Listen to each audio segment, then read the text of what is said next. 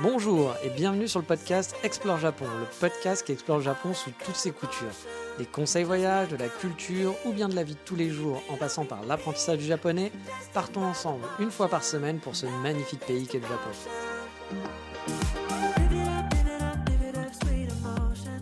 Bonjour à tous, on est reparti pour un nouvel épisode. On se rapproche doucement mais sûrement des 200 épisodes. Oui, ça fait beaucoup. Je ne sais pas si des gens parmi vous ont tout écouté, mais en tout cas, je vous dis bravo. Enfin bon, aujourd'hui c'est le 159e, on n'est pas si proche que ça non plus de 200, mais voilà, d'ici la fin de l'année, je pense qu'on y arrivera. Et on va parler de ma vie étudiante aujourd'hui au Japon à savoir est-ce que j'ai aimé ou pas ma vie étudiante au Japon, qu'est-ce qui m'a plu euh, dans le fait d'avoir fait un visa étudiant, et aussi, donc à contrario, les points qui m'ont un peu plus chiffonné. Mais avant de faire dans l'introspection, c'est le moment du sommaire de l'émission. Et on va boire du café à Kyoto, oui, on fait dans la nouveauté, vous le savez avec moi. On va se remettre à un de mes anciens skills et on va farfouiller dans les souvenirs japonisants d'une parisienne. Mais allez, on est parti pour le topic de la semaine et on va parler de ma vie étudiante au Japon. Bon, vous le savez, il y a parfois des nouveaux qui arrivent sur le podcast et qui n'ont pas écouté justement les 158 épisodes précédents. Je suis donc obligé de remettre un peu le contexte, oui, désolé. En 2018, début avril, je suis parti au Japon donc avec un visa étudiant en poche pour aller dans une école de japonais où on apprend uniquement du japonais. Bah oui, ça fait un peu de sens. Je, ne suis donc pas allé dans une université japonaise apprendre bah, euh, la culture des tanuki en fut. Non, euh, voilà. Je suis allé là-bas juste pour faire une école privée de langue. Apprendre le japonais, tout simplement, faisait que du japonais. Chose à savoir, pour ce genre d'école, même si vous vous inscrivez pour deux ans, vous n'aurez qu'un an de visa, qui sera à renouveler l'année suivante sur place. Bah oui, moi au départ, je pensais qu'en m'inscrivant, euh, euh, que j'allais avoir un visa deux ans, vu que je m'étais inscrit dans l'école au programme pour rester deux ans de cours. Et du coup, bah, j'étais super surpris quand je suis arrivé à l'ambassade de voir que sur mon papier, il n'y avait qu'un an. Et j'étais même un peu inquiet. Genre, bah merde, ils se sont trompés et tout, euh, fait chier, moi je veux rester deux ans, je veux pas y aller qu'un an, quoi. Et donc bah là, la dame de l'ambassade m'a fait comprendre que c'était tout à fait normal et que la deuxième année serait à renouveler sur place, qui était effectivement le cas, hein, j'avais pu le voir.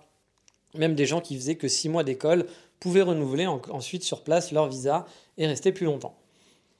Note, euh, mon école, hein, j'avais payé que la première année aussi. Hein, j'avais pas payé les deux ans d'un coup, donc euh, voilà, il y avait quand même une certaine logique aussi au final. Toujours pour mettre dans le contexte, en 2018, bah, j'avais, j'avais, j'avais, j'avais, j'avais 37 ans. Je travaillais depuis 17 ans et c'était donc une aventure pour moi de tout plaquer pour réaliser mon rêve de vivre au Japon. Car oui, mon rêve, c'était pas d'apprendre une nouvelle langue, hein, mais c'était d'aller vivre au Japon et du coup, les opportunités étant super limitées pour ça en termes de visa, bah, la seule qui me paraissait vraiment possible, c'était celle de faire deux ans au Japon en visa étudiant et espérer pouvoir rester sur place ensuite avec un coup de chance. Ryan Reynolds here from Mint Mobile. With the price of just about everything going up during inflation, we thought we'd bring our prices down. So to help us, we brought in a reverse auctioneer, which is apparently a thing. Mint Mobile unlimited premium wireless. Ready to get 30, 30, bit to get 30, bit to get 20, 20, 20, bit to get 20, 20, bit to get 15, 15, 15, 15 just 15 bucks a month. So, Give it a try at mintmobile.com/switch. slash $45 up front for 3 months plus taxes and fees. Promo for new customers for limited time. Unlimited more than 40 gigabytes per month slows. Full terms at mintmobile.com. Bref, vous l'avez compris, je ne vais pas vous refaire tout le parcours, il faudra vous taper les 158 épisodes précédents, mais j'ai tout quitté, tout vendu, je me suis donné un bon coup de pied au cul pour me lancer dans cette aventure. Euh, autre chose à savoir, à la base, euh, les langues, c'est pas mon truc. hein. Je suis vraiment une buse en anglais. Je fais des fautes d'orthographe en français, même quand je parle. Bref, c'était pas forcément gagné. C'était pas le truc genre oui super, je vais aller apprendre le japonais. Même si j'aimais bien la langue japonaise, euh, que la langue me plaisait. Bon, me connaissant, euh, l'école, moi, ça m'a toujours en plus un peu saoulé. Euh, moi, j'aimais beaucoup plus le côté pratique que le côté théorique, même si j'avais de très bonnes notes dans plein de matières. J'avoue que pff, je- moi, c'était pas mon truc. Et puis, je sais pas faire du par cœur. Donc, tous les professeurs qui attendent du par cœur, avec moi, ils étaient très, très déçus. Par contre, je me débrouille, j'ai assez une bonne logique, donc je peux réfléchir, je peux argumenter. Mais par contre, oui, moi, si vous me demandez de réciter exactement la même chose qu'on vous a fait écrire il y a deux semaines, je saurais pas le faire. Donc voilà, dans cet épisode, je ne vais pas vous parler de comment ça se passe à l'école. hein. Euh, J'ai fait des épisodes aussi pour décrire tout ça. Il suffit d'aller réécouter les premiers épisodes, je pense, c'était dans les premiers épisodes. euh, pour vous expliquer par exemple les journées types euh, à l'école, comment ça se passait, quels cours j'avais, etc. Est-ce que les professeurs étaient gentils, voilà.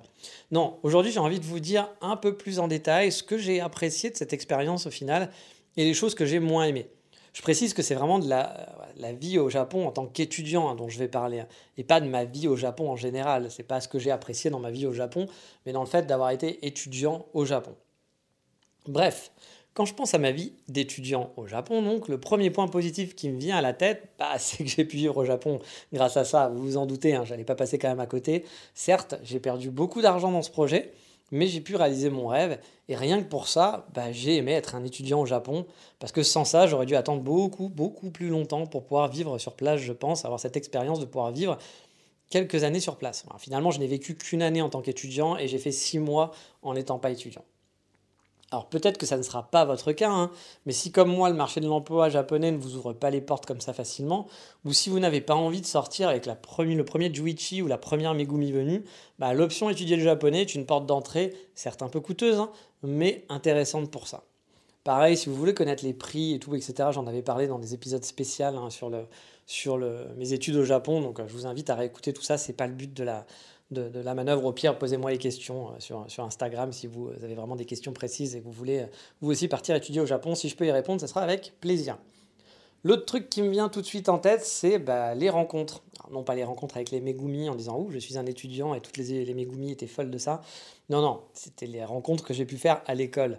Déjà avec les francophones, avec euh, donc les francophones de l'école. dans la nouvelle promo, on était huit nouveaux francophones. Alors je dis pas français et francophones parce qu'il y avait des Belges, voilà il y avait deux Belges et six Français. Et qui étaient de tout âge. Hein. Le plus jeune devait peut-être avoir 24 ans, je pense. Et je pense que le plus vieux devait avoir dans les 45.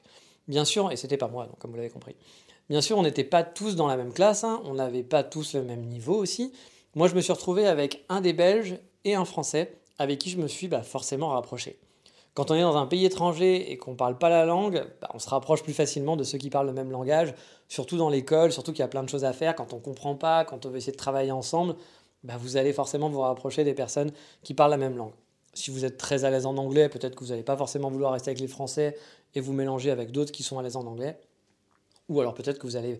C'est aussi un conseil hein, que je donnerais, c'est... Même si moi j'en suis très content, et comme je vous le dis, ça fait partie de mes plaisirs de ma vie étudiante, c'est vrai que c'est quelque chose aussi qui ne m'a pas aidé pour progresser aussi bien de traîner avec des Français que si j'avais banni le fait de traîner avec des Français. C'est un peu con de faire ça, mais ça vous évite au moins d'aller dans la facilité. Mais il faut bannir aussi de traîner avec les Anglais. C'est-à-dire que c'est la même chose, de traîner avec les gens qui parlent anglais. C'est-à-dire qu'il faut bannir les gaijins si vous voulez vraiment. Euh, ou alors faire comme un ami à moi, qui lui a pas eu le choix, hein, mais son meilleur ami et son coloc, qui était aussi son coloc sur place, euh, lui il était français et son coloc était sri lankais, et son ami ne parlait pas du tout anglais. Donc euh, bah, du coup, quand ils devaient parler ensemble, ils pouvaient parler qu'en japonais. Donc euh, bah, ça leur a permis aussi de bien progresser. Euh, et bah, le, Sri Lankais, justement, est très très bon en japonais. Il a énormément travaillé. Il a eu une vie vraiment pas facile sur place. Il devait travailler le soir dans une usine pendant toute la nuit. Il allait en cours la journée. Ça devait être, vraiment très dur pour lui. Puis imaginez, hein, il est au Japon. Il parle très peu le japonais parce qu'il avait un niveau voilà, JLPT4, on va dire, quand il arrive. Donc il parle très peu le japonais. Et euh, il parle pas du tout anglais. Donc euh, bah, ça n'a pas dû être simple pour lui pour se faire des amis, pour euh, vivre dans la vie de tous les jours. Et pourtant, bah, ce mec-là a bien réussi. Et il a beaucoup progressé, mais aussi parce qu'il a beaucoup travaillé. Voilà, tout simplement. Donc on revient voilà, à nos amis, à nos amis francophones, etc. Donc avec ces huit personnes, je suis toujours en contact avec quand même six d'entre elles. Il n'y en a que deux finalement avec qui j'ai plus aucun contact. Il y en a un qui vit toujours à Kyoto, mais c'est quelqu'un que j'aime pas vraiment. Euh, pour son caractère et sa façon de penser. Du coup, j'ai coupé les ponts très rapidement sur place. Moi, je suis du genre, euh, voilà, euh, parce que c'était quelqu'un qui, qui connaissait déjà bien Kyoto, puis c'était la personne la plus vieille du groupe, en fait, et qui aimait bien vous expliquer la vie, qui vous expliquait comment penser, comment faut faire, que c'est comme ça et pas autrement, que c'est comme ça que les Japonais font et pas autrement. Et il disait beaucoup de conneries, voilà, et je l'avais, en fait, je l'avais déjà repéré avant sur Facebook. ça qui était assez rigolo. C'est que sur Facebook, sur un groupe euh, francophone du Japon, je ne sais plus quel groupe, quelqu'un justement posait la question est-ce que c'était facile de trouver un appartement à Kyoto euh, pour en tant qu'étudiant, etc. Et lui avait répondu il venait du sud, alors je vais faire l'accent du sud, et fait mais là, c'est impossible de pouvoir vivre dans un centre de Kyoto, c'est euh, très très cher et on ne trouve rien du tout. vous allez être obligé d'habiter un peu plus loin, etc. Ça ne sera pas possible. Et euh, bah, moi, j'avais trouvé un appartement euh, easy sans passer par les appartements euh, pour Gaijin. Alors oui, par contre, mon loyer était un petit peu cher. C'était un loyer de 600, 700 euros, mais j'avais un bel appartement et dans le centre. Mais je savais aussi, pour avoir suivi les appartements proposés par l'école et par donc l'agence qui était liée à l'école, qu'il y avait plein d'appartements dans le centre de Kyoto pour les étudiants et pour pas trop cher. Il y avait des chambres et tout, etc. Il y avait des colocs. Il y avait vraiment du choix. Ils disaient vraiment de la merde. Voilà. Et c'est le genre de gens qui vont vous dire de la merde avec aplomb en vous disant Mais si, j'en suis sûr et c'est ça. Alors que bah non, mec, c'était pas ça, quoi. Et je, l'avais un petit peu repéré. Euh, c'est le genre de personne qui va vous expliquer, qui a des convictions, euh, sans vouloir rentrer dans les détails, mais voilà, c'était quelqu'un qui, qui nous expliquait, qui va, qui va dire bah, qui est très extrême gauche, voilà, sur le principe, et qui derrière nous tenait des, des discours en disant Ah, mais si tu es au Japon, tu es là pour faire du pognon, hein, parce que le Japon c'est un pays capitaliste, faut faire du pognon, faut penser à faire du pognon. Le mec après avait des discours où il nous traitait de criminels parce qu'on buvait du Coca-Cola. Et t'as envie de te dire, mec, euh, ferme ta gueule, voilà. Euh, moi, ce genre de personne, c'est vraiment le genre de personne avec qui j'aime pas du tout, mais qui était quand même quelqu'un de très sympathique, au-delà, hein, très gentil, euh, qui pouvait être serviable. Mais voilà, moi, ce genre de personne qui vous explique la vie, qui vous dit comment penser, qui savent mieux que vous, qui savent mieux que tout le monde, moi, ça me, qui m'aide jamais un petit peu, en fait, de, de, je sais pas, de peut-être, voilà, euh, ça, moi, ça, ça, ça m'agace assez rapidement. Donc moi, j'avais coupé les ponts très vite avec lui qui aimait bien avoir sa cour. C'est-à-dire que je l'ai toujours vu avec plein de gens autour de lui et expliquer aux jeunes, en gros, il faut faire comme ci, il faut faire comme ça, mais tu sais, quand tu es jeune, il faut faire ça. Et souvent, les gens, bah voilà, ils sont dans des pays un petit peu, ils connaissent pas et donc ils sont avides de conseils. Il y a des gens, c'était la première fois qu'ils quittaient leurs parents et qui partaient dans l'aventure. Donc, bah voilà, vous avez un peu un- une figure qui vous rassure. Donc, bah, c'est vrai qu'il avait sa petite cour et il était très content comme ça. Alors moi, j'en faisais pas du tout partie. Euh, je sais que les autres francophones ont essayé de le suivre pendant un moment, certains, surtout ceux avec qui j'ai ceux de ma classe. Et moi, j'ai vite, euh, j'ai vite lâché l'affaire. Et eux aussi, après, au bout d'un moment, ont lâché parce qu'ils ont compris un petit peu le, personnage un peu euh, rapidement. C'est moi, c'est vraiment le genre de personne que j'aime pas et pas que pour ça. hein. Par exemple, il est marié avec une japonaise, c'est comme ça qu'il est resté là-bas. hein. Et il la trompe ouvertement. Moi, je suis pas forcément très fan. Après, ça peut arriver. Et quand on lui avait posé la question, mais elle, elle a le droit de te tromper? Enfin, il fait ah, jamais de la vie. Bah, euh, toi, tu le fais bien, donc pourquoi elle n'aurait pas le droit? Non, elle n'a pas le droit. Bon, bah voilà, moi c'est le genre de. À la limite que les gens soient ouverts et qu'ils aient un couple libre, pourquoi pas, mais que dans un sens, sachant qu'elle ne le sait pas, hein, bien sûr, qu'il qu'il la trompe euh, à longueur de journée. Euh, donc voilà. Puis c'est le mec qui va vous raconter plein de conneries. Un peu. am- Désolé mes amis marseillais, mais parfois vous en faites des caisses. J'ai habité à Marseille, donc moi aussi j'en fais des caisses souvent. Euh, je suis, euh, j'ai gardé ce truc-là. Mais il nous expliquait, c'était un masseur, masseur thaïlandais. Il avait des, il avait des super diplômes et qu'il pouvait faire des séminaires en Thaïlande où il gagnait 50 000 euros le week-end. Et quand même, à côté de ça, eh ben, il faisait des petits boulots au Japon. Donc moi, c'est quelque chose que j'ai jamais compris. Quelqu'un qui peut gagner 50 000 euros en faisant un week-end en Thaïlande, en faisant un séminaire, va par contre continuer pendant ses cours de faire des petits boulots mal payés et galérer donc à devoir faire des cours et travailler le soir, alors que ben, finalement, il ferait juste un week-end en Thaïlande, un séminaire, et il serait tranquille pour l'année, voire pour les deux ans, quoi.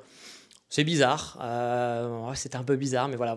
Vous avez vu un peu le personnage. Moi, c'est le genre de personne que j'aime pas, mais euh, bah, il a plein d'amis et puis il y a plein de gens qui l'a qui, fait. Tant mieux pour lui, j'ai envie de dire. Et il vit au Japon. Il a son entreprise au Japon grâce à sa femme en partie. Euh, donc voilà, euh, très très bien, très bien, très bien pour lui. Mais moi, j'avoue, c'est les genres de personnages à qui j'ai pas envie du tout de garder contact. J'ai déjà croisé au Japon et j'ai tout fait pour justement bah, ne, pas le, ne pas le voir, détourner le regard et surtout qu'on ne se parle pas parce que c'est le genre de personne qui m'énerve. Je crois qu'au bout de la deuxième conversation, je, m'étais déjà clashé avec lui sur des histoires de politique euh, parce qu'il racontait tellement de la merde que ça m'énervait au bout d'un moment. Donc, voilà, c'est le genre de personne avec qui je ne garde pas trop contact. Et la deuxième personne avec qui j'ai pas gardé contact à ce moment-là, euh, là, on n'a pas coupé les ponts tout de suite, mais c'est lui qui a coupé les ponts. C'était en fait euh, bah, notre ami belge euh, qui était dans ma classe, qui lui, en fait, bah, donc a coupé les, ponts une fois parti au Japon. Il est resté que six mois. Lui, il était venu en pensant qu'il allait pouvoir en fait être en vacances pendant six mois, que c'était des vacances, et il faisait une école en fait, en gros, pour bah, apprendre pendant la première semaine à savoir se débrouiller, puis parler avec les Japonais, et puis après profiter du Japon. Bon, bah, il n'avait pas compris. Je pense vraiment qu'apprendre le japonais, ça prend du temps, et que l'école au Japon, c'est pas vraiment ça. Du coup, euh, pendant ces six mois, c'était un peu spécial pour lui. Il a beaucoup séché les cours en disant qu'il était malade. Euh, On avait quand même des gros doutes. Il parlait pas un mot. euh, Il n'arrivait pas à faire une phrase. Même après six mois, il savait toujours pas faire une phrase. Du coup, bon, bah, c'est vrai que euh, s'est fait un peu réprimander pas mal hein, à l'école quand il était là, parce qu'il n'était pas là souvent. Et euh, je pense qu'il en avait vraiment un peu rien à foutre hein, de tout ça. Euh, il était un petit peu bizarre, il avait des idées très extrêmes aussi, hein. genre il faut brûler les gays, il me l'a vraiment dit un jour, j'étais là, je what, ok, très bien, je n'ai pas dû entendre. donc ce, genre de choses.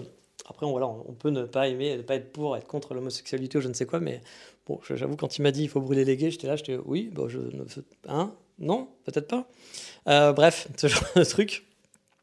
Euh, puis il allait tout le temps sur Osaka, donc parce que bon, on avait un peu des contacts avec lui. Hein. Euh, il allait tout le temps à Osaka. Puis quand je lui demandais mais tu fais quoi à Osaka? Parce que tu y vas tous les jours, donc euh, qu'est-ce que tu fais? T'as vu des trucs chouettes Il faut ah, je me promène. Ouais ok, mais tu te promènes où du coup? Moi, voilà. Puis en fait, il était très discret, enfin très discret, très secret, on va dire. Euh, moi, j'ai la théorie de mon autre partenaire, donc mon binôme, qui pense qu'il euh, il faisait peut-être des trucs pas très catholiques et qu'il était très catholique, euh, ce monsieur, à la base. C'est pour ça qu'il voulait brûler les homosexuels. Et, et que du coup, bah, il avait un peu honte. C'est que c'est pour ça qu'il nous en parlait pas et qu'en gros, il faisait un peu sa vie. voilà. Donc, ça, c'est sa théorie, mais j'avoue que c'était très mystérieux. Voilà. On devait partir en vacances ensemble aussi à Tokyo avant bah, qu'il parte définitivement du Japon. Et en fait, on n'avait plus de nouvelles depuis trois semaines. Moi, j'avais tout payé pour lui à l'avance parce que j'avais payé le Airbnb, les billets, enfin, les billets de train, etc. J'avais tout organisé. J'étais un peu le papa pour eux hein, sur place.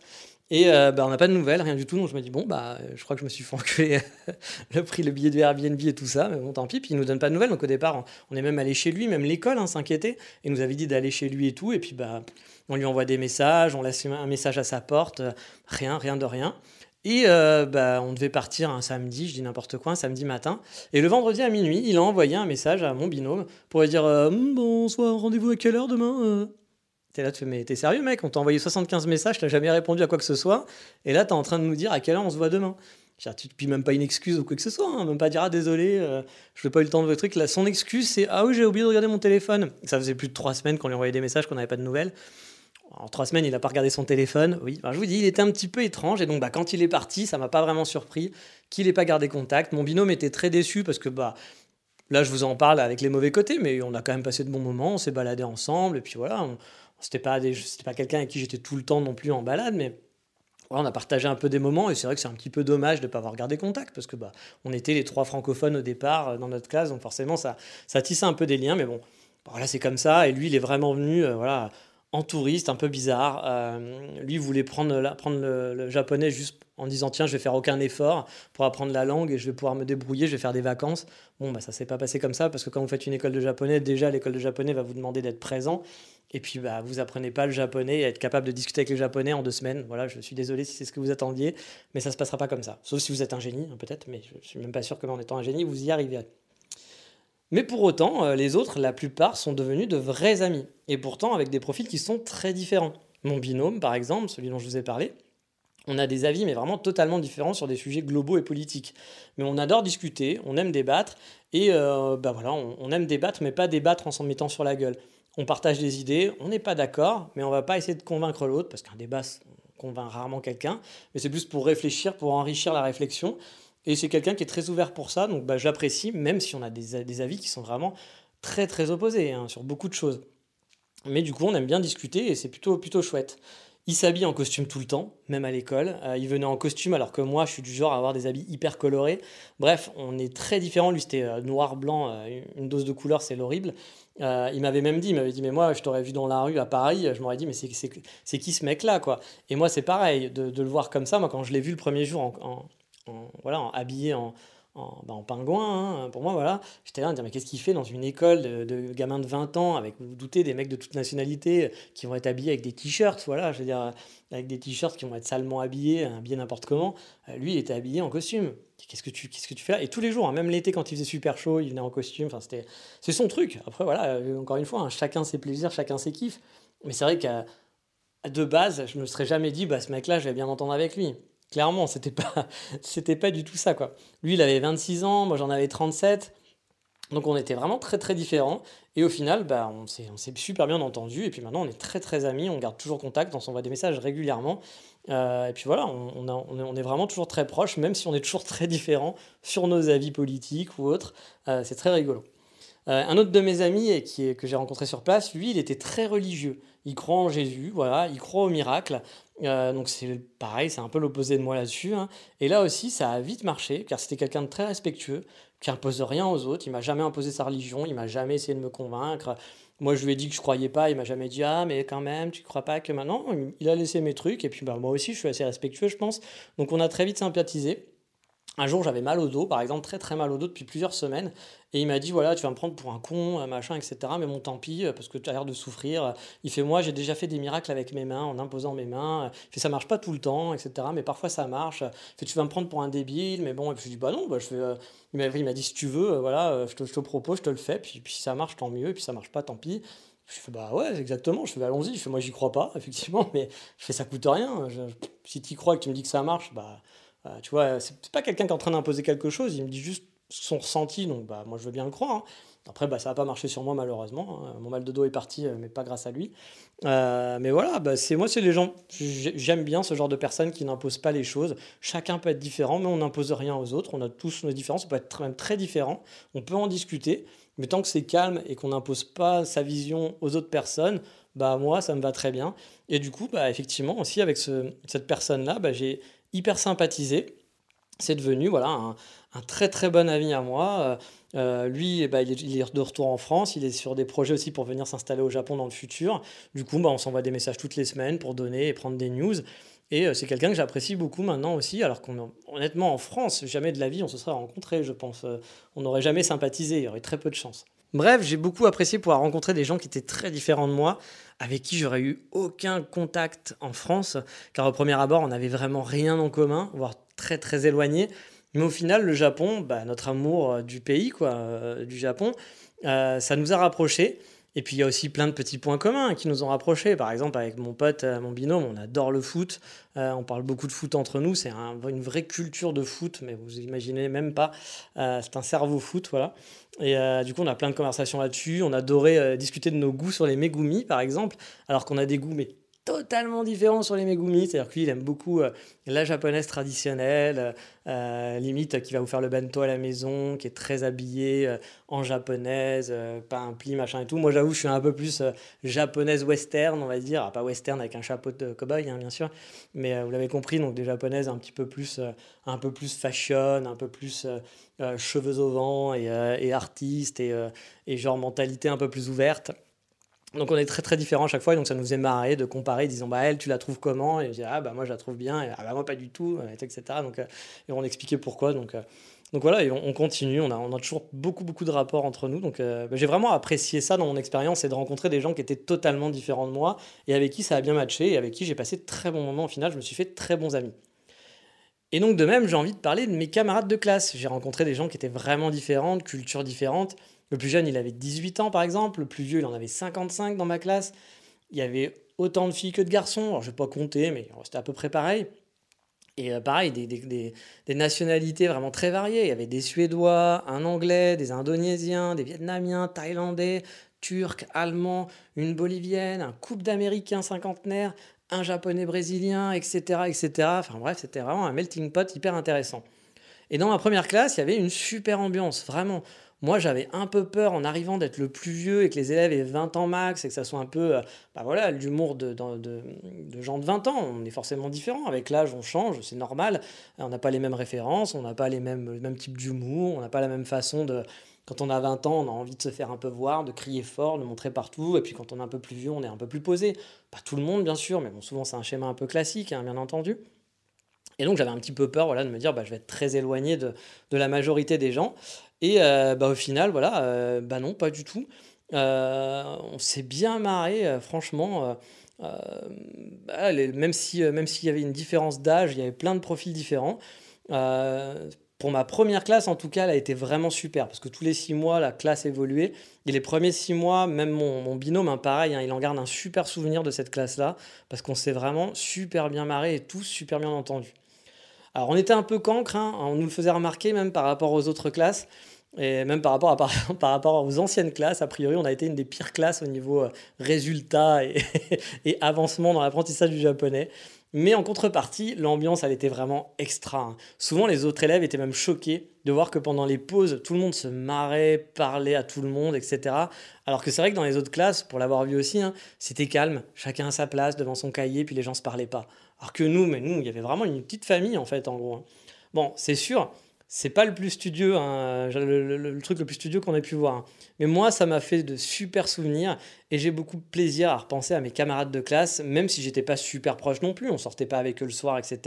Ça m'est arrivé une ou deux fois, mais c'était quand même assez rare. Euh, avec la barrière de l'anglais aussi, euh, qui moi me permet pas d'être hyper à l'aise dans des conversations et de parler de plein de trucs. Euh, mais bon, on pouvait quand même, pendant les cours, pendant les intercours, on se marrait bien, vraiment. Puis j'ai appris à les connaître pendant, pendant un an et c'était franchement hyper chouette.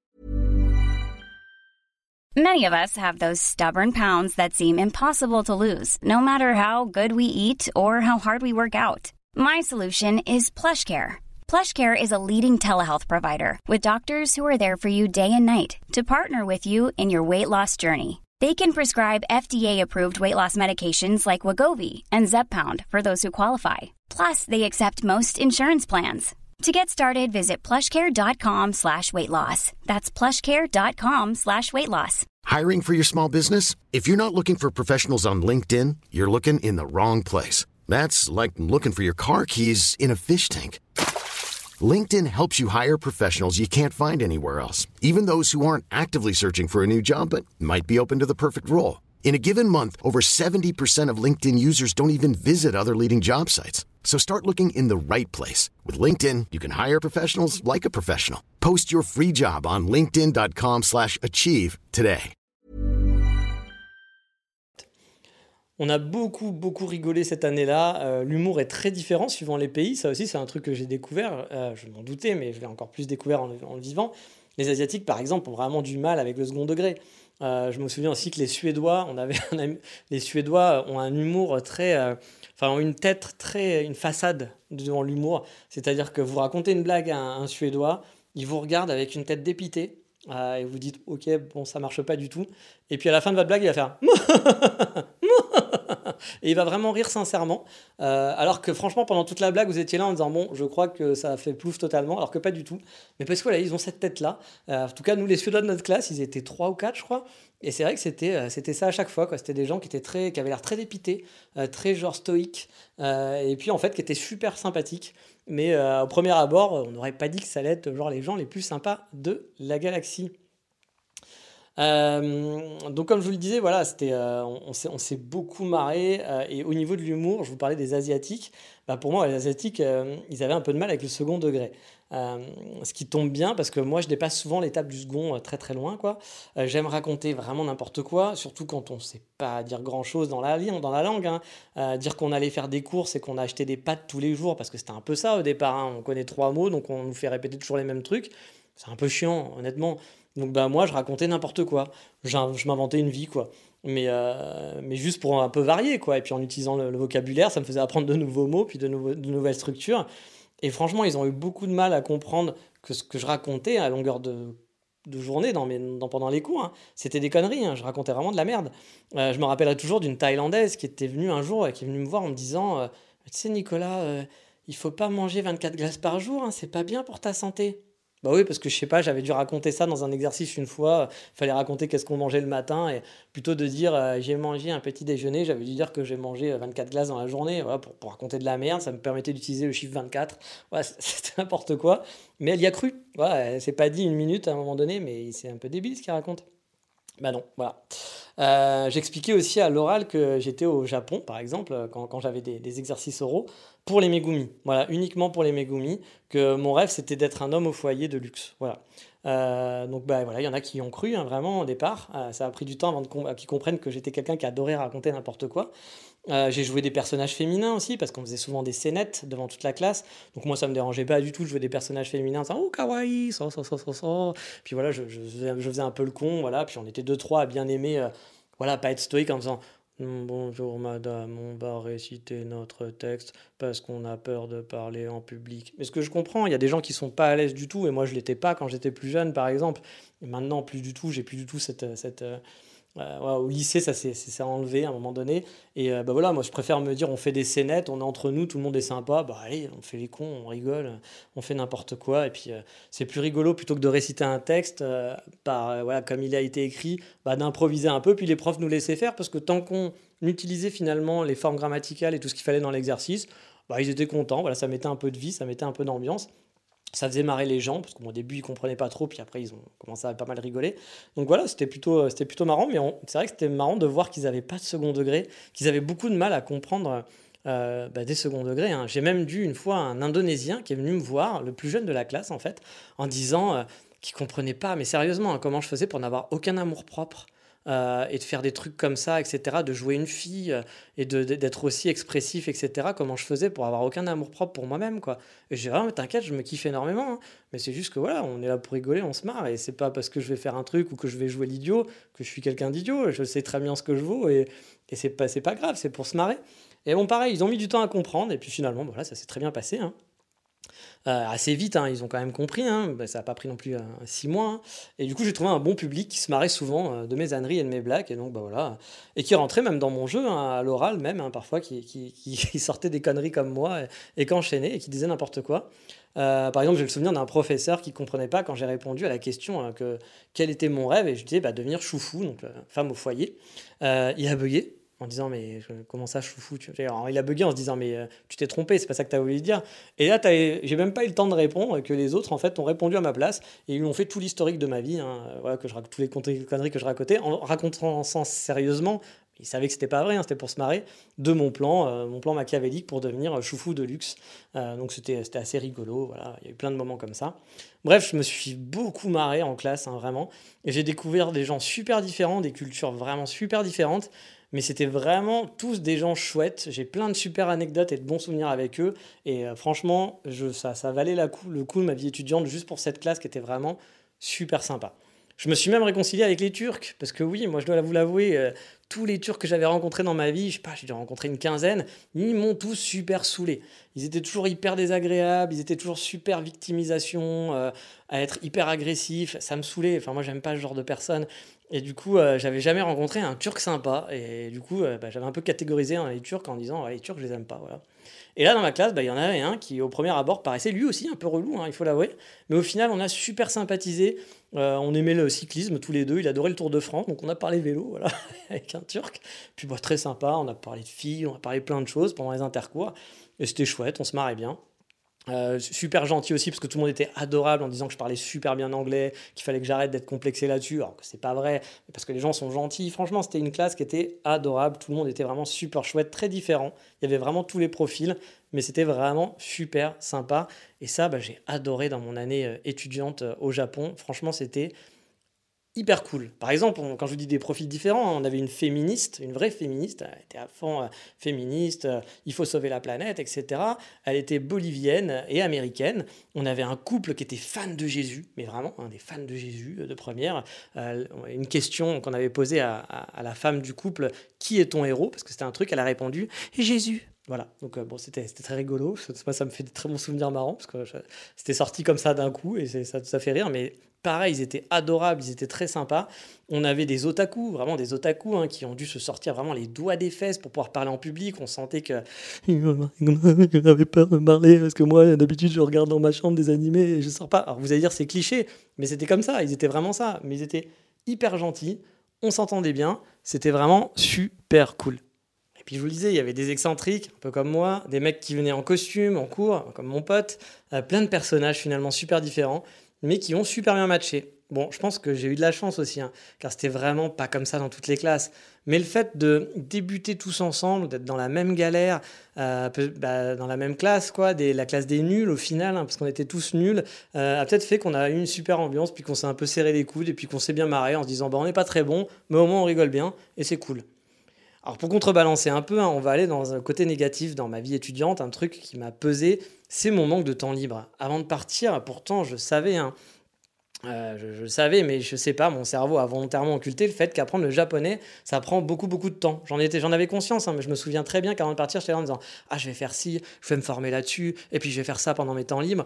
Ouais, seulement les 4 heures de cours par jour, au final, euh, c'est pas que 4 heures hein, pour apprendre le japonais.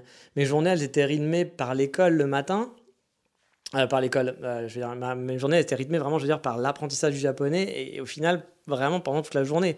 Pour vous dire, le matin, je me levais, j'allais étudier dans un café pendant deux heures, puis je revenais un petit peu chez moi où euh, bah, souvent je faisais réciter des leçons, des trucs comme ça, j'apprenais, un peu de par cœur, apprendre du vocabulaire. après, j'allais finir mes devoirs dans un café pendant une heure ou deux avec mes, mes, mes, amis. j'allais en cours ensuite, et souvent quand je rentrais chez moi, bah, le soir, j'avais une ou deux heures d'exercice. Donc euh, bah, j'avais l'impression de faire que ça hein, et de pas profiter pleinement du Japon. Hein. Heureusement, il y avait les week-ends, mais après les six premiers mois, bah, on a changé de classe et le niveau là aussi, on est rentré dans un cycle un peu infernal. Il y avait des interros euh, et des tests, euh, il y avait quatre tests par semaine. Du coup, bah, ça devenait n'importe quoi. Le week-end, on était pour suivre le, pour suivre le rythme. J'étais obligé de réviser, de travailler, de faire des trucs en plus. Bref, mon dimanche commençait à être aussi voilà, un peu consacré à l'école. Et du coup, bah, il ne restait que le samedi où je pouvais vraiment euh, profiter et me balader. Euh, j'avais pas vraiment l'impression de profiter du Japon. Ça a été un côté que j'ai bien regretté.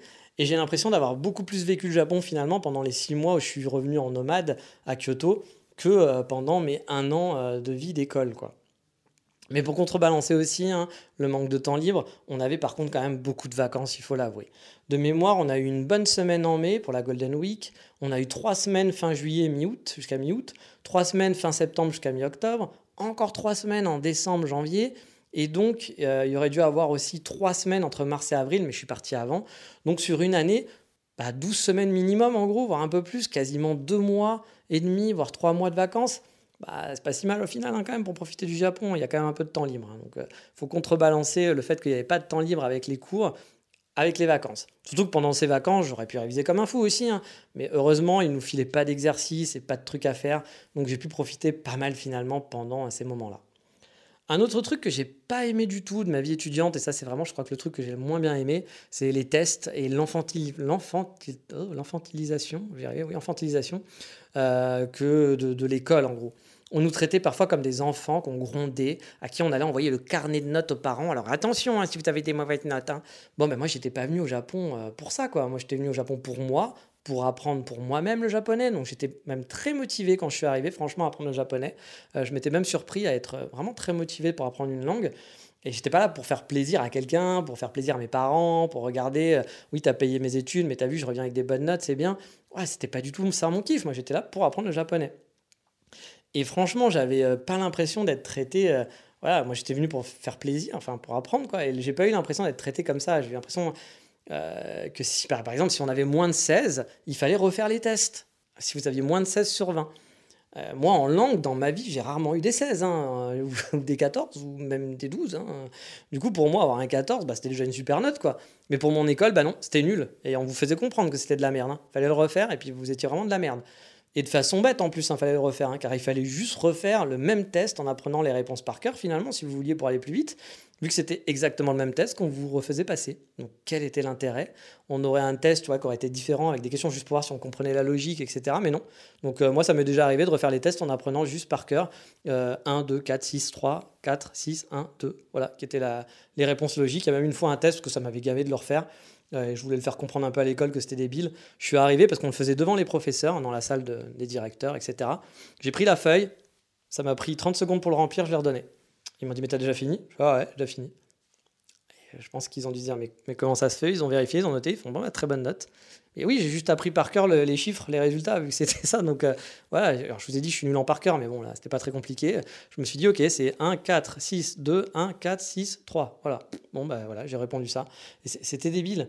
Et euh, moi, j'avoue que c'est le genre de truc qui m'énerve, qui m'énerve, qui m'énerve vraiment, quoi. En plus, bah, les notes étaient rendues du meilleur au dernier, pour humilier finalement, euh, humilier les plus nuls. Euh, pourtant, les profs, ils étaient gentils, hein, vraiment adorables. Hein. Mais c'est le système japonais qui veut ça, qui est comme ça. Et ça me dégoûtait, parce que cet esprit de compète, qui du coup parfois se ressentait aussi parmi les élèves, hein, parce que ça joue, bah moi je voyais, j'ai vu des élèves dévastés, j'ai vu des élèves pleurer vraiment, garçons comme filles, hein. des élèves craquer psychologiquement, car c'était dur quand on est en galère dans une classe, qu'on est tout le temps en galère, qu'on a tout le temps des mauvaises notes et qu'on vous fait comprendre que vous êtes qu'une merde. Euh, on dit regarde t'es un loser par rapport aux autres, t'es un loser. Bah non t'es pas un loser, c'est juste que t'apprends pas de la même façon et que t'as pas le même rythme. Ils étaient, ils avaient de la bonne volonté. Ouais, il y avait des mecs effectivement qui n'avaient rien à branler et donc bon bah ça c'est pas pareil. Mais il y avait des gens vraiment qui faisaient des efforts et qui essayaient. Ils étaient juste moins bons. Bon, bah ça arrive. Euh, dans une classe de 20 personnes, on n'a pas tous le même niveau, on n'apprend pas tous de la même façon. Et, euh, et c'était pas motivant. Moi, ça m'a, moi l'école m'a démotivé, vraiment sur le long terme. Alors que moi, j'étais pas dans les derniers, hein, clairement pas. Milieu de tableau, on va dire, la plupart du temps. Euh, et moi, ça m'a démotivé. Au début, j'étais très motivé pour apprendre le japonais. Et puis, au fil du, temps, bah, c'est devenu une contrainte plutôt qu'un plaisir. Et j'ai trouvé ça très dommage. Une fois, par exemple, aussi, j'ai dû rester en colle, parce que j'avais loupé un test pour deux points, un test de kanji. C'était une colle imprévue, parce que les autres élèves, en fait, ne rendaient pas les devoirs. En gros, euh, on avait un test de kanji par semaine à faire, et si on le foirait, bah, il fallait recopier les kanji X fois et le rendre au prof, euh, genre quelques jours après. On faisait ça à la maison. Mais vu que personne ne le faisait dans les, dans les élèves, bah, ils ont décidé un jour, euh, d'un coup, qu'il fallait leur faire le test sur place, mais sans prévenir, quoi, après les cours. Et ça, ça m'a rendu fou. C'est con, mais j'étais super vénère. Moi, j'ai toujours fait mes exercices, j'ai toujours rendu dans les temps, euh, j'ai toujours fait ça propre. C'était en plus la première fois que je foirais mon test de kanji, donc c'est pas de chance, voilà. Et euh, donc pour une fois, je foire un test pour deux points, et là, on m'oblige à rester à recopier en cours, alors que j'aurais pu faire ça chez moi, et c'était pareil, hein, et ça change rien. C'était pas un test genre où tu dois faire ça par cœur et tout, c'est juste un exercice, comme tu fais un exercice à la maison. Sauf que là, on a dit non, vous restez, euh, vous restez en classe. Et moi, même, je me suis levé au départ, je me suis dit, non, bah, je fais ça chez moi, je m'en fous. Enfin, moi, j'ai toujours fait des trucs, et puis voilà, quoi. Et là, le professeur m'a dit, non, Nicolas, tu restes et tu fais le truc. Et là, vraiment, j'ai fait, mais c'est sérieux, enfin, vous foutez de moi ou quoi? Enfin j'ai pas et vraiment je crois que j'ai été vraiment j'ai pas été agréable avec le professeur et il a eu un peu peur même ce jour-là. Et je m'en excuse parce que c'était pas c'était pas très cool de ma part non plus de ravir comme ça mais j'étais vraiment énervé parce qu'en me disant mais on prend pour un enfant de 8 ans ou quoi? C'est quoi ce délire quoi? Puis surtout on prévient pas. Enfin moi la moindre des choses peut-être que j'avais un truc de prévu après l'école quoi. Je suis pas un esclave euh, à l'école je suis un client. Euh, voilà je suis un client qui paye une, une prestation euh, alors ok, euh, c'est normal, moi justement, je fais mes exercices, je fais tout ce qu'on me demande dans les temps. Par contre, au bout d'un moment, ils vont pas diriger ma vie non plus. Enfin, tu vois, c'est pas le but. Donc là, vraiment, je l'avais vraiment, vraiment, vraiment très mal vieilli. J'ai pas mal râlé, râlé dans ma barbe et râlé aussi tout court, hein, bien fort. Je pense qu'il, j'ai vu sa tête, il a eu un petit peu peur. Il devait pas avoir l'habitude. Surtout que j'étais un élève qui était plutôt apprécié, plutôt sympathique, etc. Donc je pense qu'il a essayé de demander qu'est-ce qui se passe. Euh, et du coup, euh, bah, du coup, ils n'ont plus jamais refait ça. Voilà. je pense que j'ai fait un peu peur aux professeurs et qu'ils se sont dit c'est pas une bonne idée a priori. Et euh, bah, ils l'ont plus jamais refait. Voilà, ils l'ont fait une fois et puis après, bah, ça n'a plus, plus recommencé. mais du coup, cette infantilisation m'a vraiment saoulé même si je, la comprends, hein, oui, parce qu'il y a beaucoup d'élèves qui étaient jeunes et qu'on avait besoin, comme je vous disais, des, bah, si on, toujours pareil, si on donne beaucoup de liberté aux gens, bah, ils l'apprennent et puis ils font pas les efforts. Là, on était là pour apprendre pour nous-mêmes. Et finalement, personne ne faisait les exercices, personne ne faisait rien. Alors que bah, on était là pour apprendre, on n'était pas là pour des vacances. Et pas, personne ne nous impose cette école de japonaise, cette école de japonais. Et du coup, bah, je comprends qu'il faut euh, obliger de faire des règles comme ça, infantiliser, euh, dire bah non, tu restes après l'école parce que sinon tu fais pas tes exercices. Mais moi, ça m'avait gamé parce que je bah, suis un adulte. Bon, après, les autres adultes le faisaient pas aussi. Hein. C'est pas, pas un truc d'enfant et d'adulte. Hein. mais euh, moi, pour le coup, bah, j'étais là pour apprendre pour moi. Et donc, apprendre à mon rythme, apprendre pour moi, me faire plaisir. Euh, et là, il n'y avait plus du tout ce plaisir. Tout ça, c'était, parti. Quoi. Euh, et donc, au final, bah, c'est vrai que c'est je suis un peu, voilà, je suis un peu, un peu dur là-dessus. Mais est-ce que j'ai aimé ma vie d'étudiant au Japon? Bah oui, oui, quand même, je suis content. Hein. J'ai eu de bons moments. Mais j'en ai eu aussi plein que j'ai moins aimé. Hein. Il y a eu des moments difficiles. Euh, c'est même pour ça que j'ai pas fait mes deux ans au final, hein, parce que si j'avais vraiment adoré ma vie étudiante, j'aurais fait mes deux ans. Euh, mais parce qu'aussi je voyais bien qu'au bout des deux ans, j'aurais pas le niveau pour rester, euh, pour trouver un travail, etc.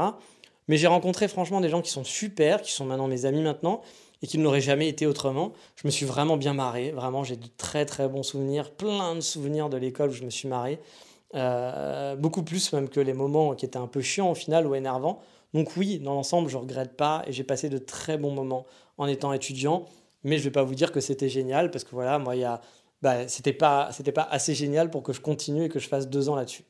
Mais allez, j'ai été très très long dans cet épisode, mais c'était un peu épisode souvenir, déjà 40 minutes, mon Dieu. Il est temps de s'arrêter là pour aujourd'hui et de passer à l'instant moment.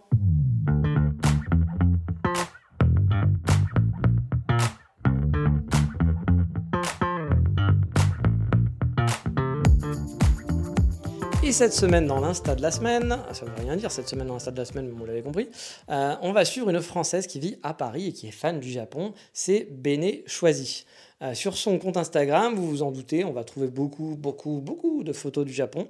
Elle est aussi fan de figurines, parce que j'ai vu pas mal de photos de figurines. euh, voilà. Il y a plein de maquettes de mecha et de Gundam euh, dessus, par exemple. Et il y a énormément de photos de ses voyages. Je pense pas qu'elle ait habité. Alors, je sais pas, mais je pense pas qu'elle ait habité au Japon, mais en tout cas, elle a dû faire pas mal de voyages.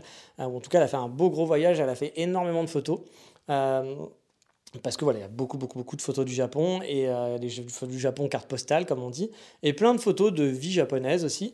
Donc, si vous êtes en manque et que vous l'êtes, hein, je le sais, hein, c'est le moment d'aller se faire une dose de voyage au Japon, comme si vous y étiez sur son compte. Mais on va faire un petit peu rapide parce que, bah oui, on a pris un peu de temps. Donc, il est temps d'aller faire un café sur Kyoto dans la rubrique Voldemort.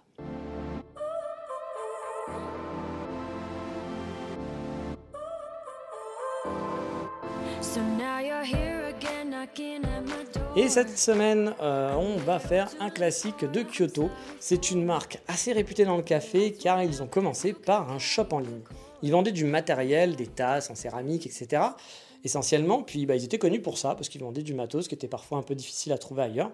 Puis ils ont ouvert un coffee shop, euh, parce que ça marchait bien, leur, café leur boutique marchait bien, donc ils se sont dit, bah tiens, on fait une boutique sur le café, on va ouvrir notre café aussi. Donc c'est un coffee shop boutique, hein, parce que comme ça ils peuvent aussi vendre leurs objets en physique. Sur Kyoto, ce coffee shop il est près de la gare JR principale. Il est un peu planqué, mais il est vraiment pas loin de la gare. Et depuis, ils ont ouvert des cafés à Taïwan, à Singapour, et je crois qu'ils en ont même ouvert à Bangkok, je suis plus sûr. Bref, ils ont pas mal de cafés, ça cartonne. Et sur Kyoto, ils en ont aussi plusieurs. Ils ont ouvert une roasterie à Fushimi-Inari, mais je pense qu'il est fermé parce que je le trouve plus sur Google Maps. Et il y en a une nouvelle dans le nord de Kyoto. Il y a une nouvelle boutique aussi dans le centre de Kyoto, un nouveau coffee shop. Bref, Kurasu, c'est une marque qui est successful. Pourtant, pour moi, c'est pas vraiment le meilleur café dans la ville. hein.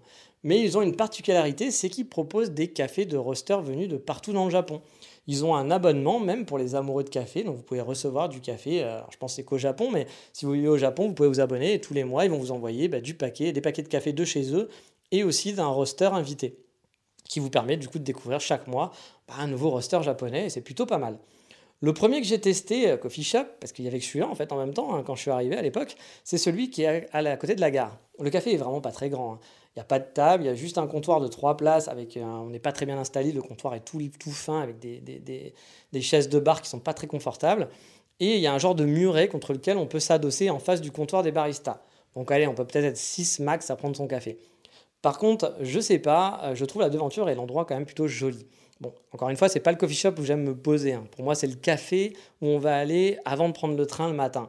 Genre, je pars en vadrouille dans un coin euh, où je sais qu'il va pas y avoir de coffee shop cool. Bah, je passe à Kurasu, je reste 30-40 minutes à me faire un petit café, un petit gâteau, et après, je vais prendre mon train. Euh, comme je vous l'ai dit, leur café n'est clairement pas mon préféré en termes de goût, mais j'aime l'ambiance. Et puis le fait de découvrir des roasters est aussi super intéressant. Alors je le faisais pas moi-même, hein. mon café, euh, mon café avant sur place, je faisais pas euh, mon café filtre, etc. parce que j'avais pas de machine au Japon.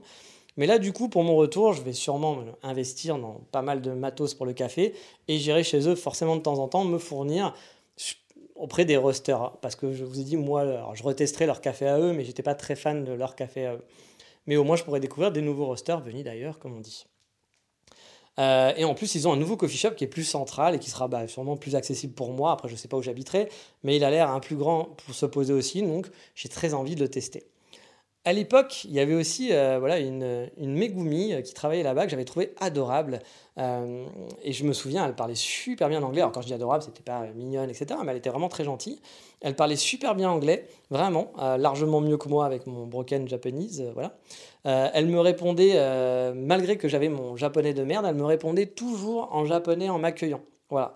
Et jamais elle m'a parlé en anglais, alors qu'elle parlait avec d'autres touristes en anglais ou des gens qui venaient, elle leur répondait direct en anglais. Moi, jamais. Elle m'a toujours parlé en japonais. Alors, non pas qu'elle s'est dit, oh, cet homme-là parle magnifiquement japonais, parce que c'était pas du tout le cas, hein.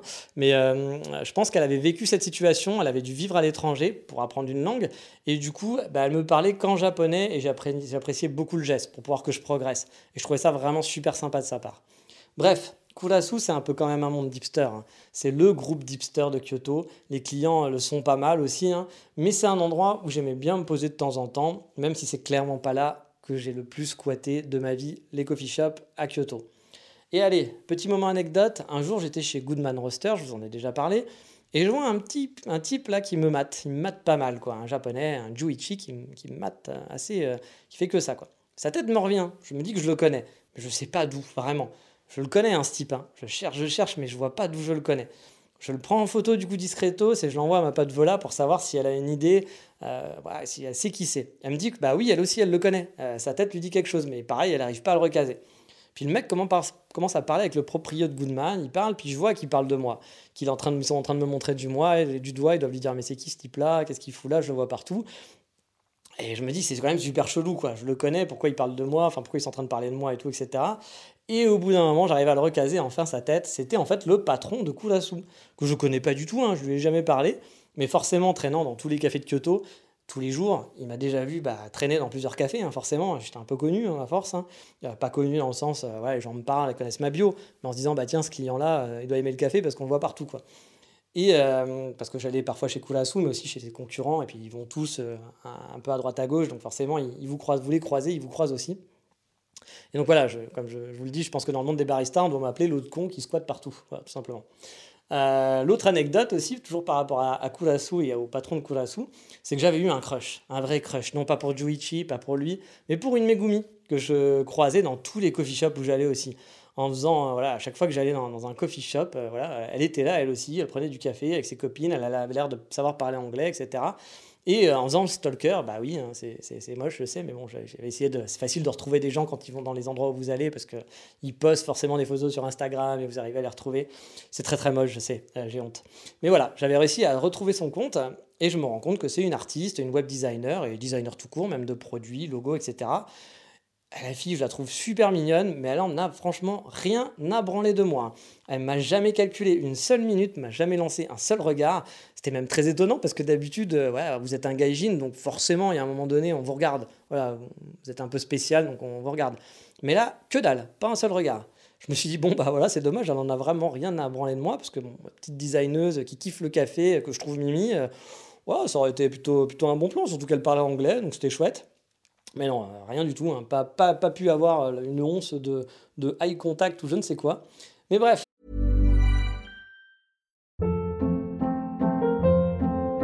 Hold up. What was that? Boring. No flavor. That was as bad as those leftovers you ate all week. Kiki Palmer here, and it's time to say hello to something fresh and guilt-free. Hello Fresh. Jazz up dinner with pecan-crusted chicken or garlic butter shrimp scampi. Now that's music to my mouth. Hello Fresh. Let's get this dinner party started. Discover all the delicious possibilities at hellofresh.com.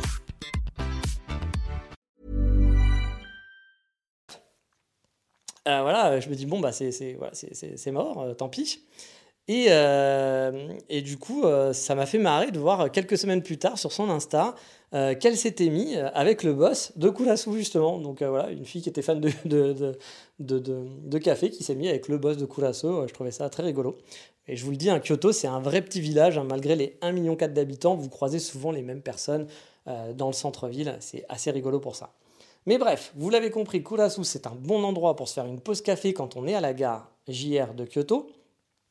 Mais il y a plein d'autres cafés à faire qui sont largement meilleurs. Comme d'hab, vous aurez tous les liens euh, des lieux dans le Patreon de l'émission. Mais allez, on va vite sprinter vers la dernière ligne droite de cet épisode avec le coup de cœur de cette semaine.